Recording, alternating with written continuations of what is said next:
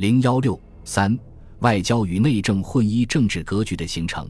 由于国民党方面在高阳打倒帝国主义旗帜的同时，积极从事联俄的工作，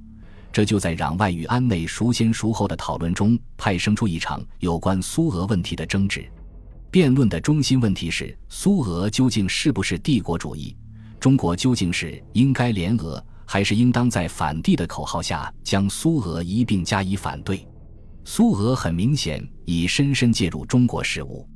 据学者研究，二十年代初。苏俄对华外交经历了由重视吴佩孚、轻视孙中山，到同时联络吴孙，争取二者合作，再到弃吴取孙的转变。在谋求北京政府的外交承认与北京政府举行谈判过程中，苏俄曾赤裸裸地干涉中国内政。例如，在蒙古问题上，中国外长顾维钧坚持要俄军立即撤出蒙古，否则双方不展开谈判。苏俄代表岳飞利用洛派对北京的影响，向吴佩孚表示，顾维钧是无法对话的谈判代表，要求吴对政府施加影响，撤掉顾维钧，启用另一个更适合的部长去代替他。与此同时，苏俄又利用中国的南北矛盾，加紧与在广东开府的国民党方面接触，希望孙中山在尽快开始俄中谈判方面行使自己的影响。双管齐下的结果。迫使北京政府做出不将苏俄从蒙古撤军作为谈判先决条件的重大让步，这一事实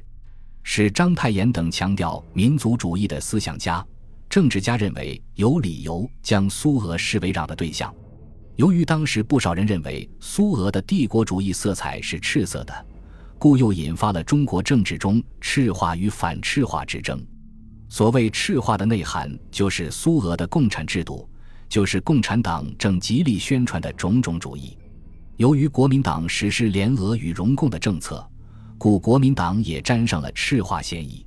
此外，同苏俄多有接触的国民军也被目为赤化。蒋介石与冯玉祥则被视为南北二赤，就连张作霖对他们的攻击也打着反赤的旗帜。冯玉祥、蒋中正等勾结外援。侵略祖国是石敬瑭何意？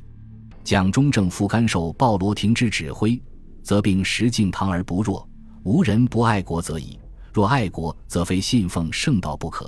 无人不爱身家则已，若爱身家，则非灭绝赤化不可。章太炎等人没有看清楚，其实赤化在多数国民党领袖那里也不被认同。孙中山与岳飞发表的联合宣言曾明确宣称。苏俄的共产制度不适合于中国，因而国民党的赤化最多只是一种表面现象。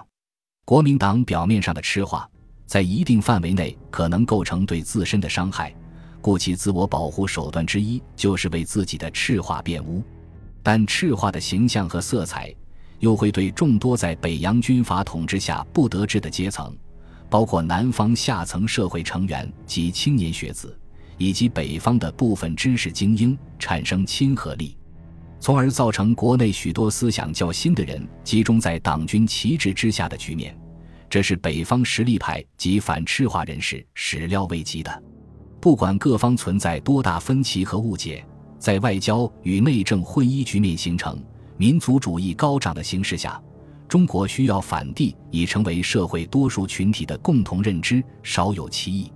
而对当时国内政治力量中的任何一方来说，仅仅依靠自身的微薄力量去实现反帝和统一都不现实。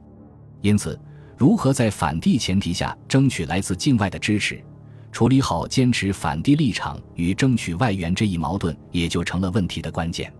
这好比是一块政治平衡木，谁能在上面立住脚跟，谁就可能成为国内政治军事角逐中获胜的一方。在这个问题的把握上，孙中山显得技高一筹。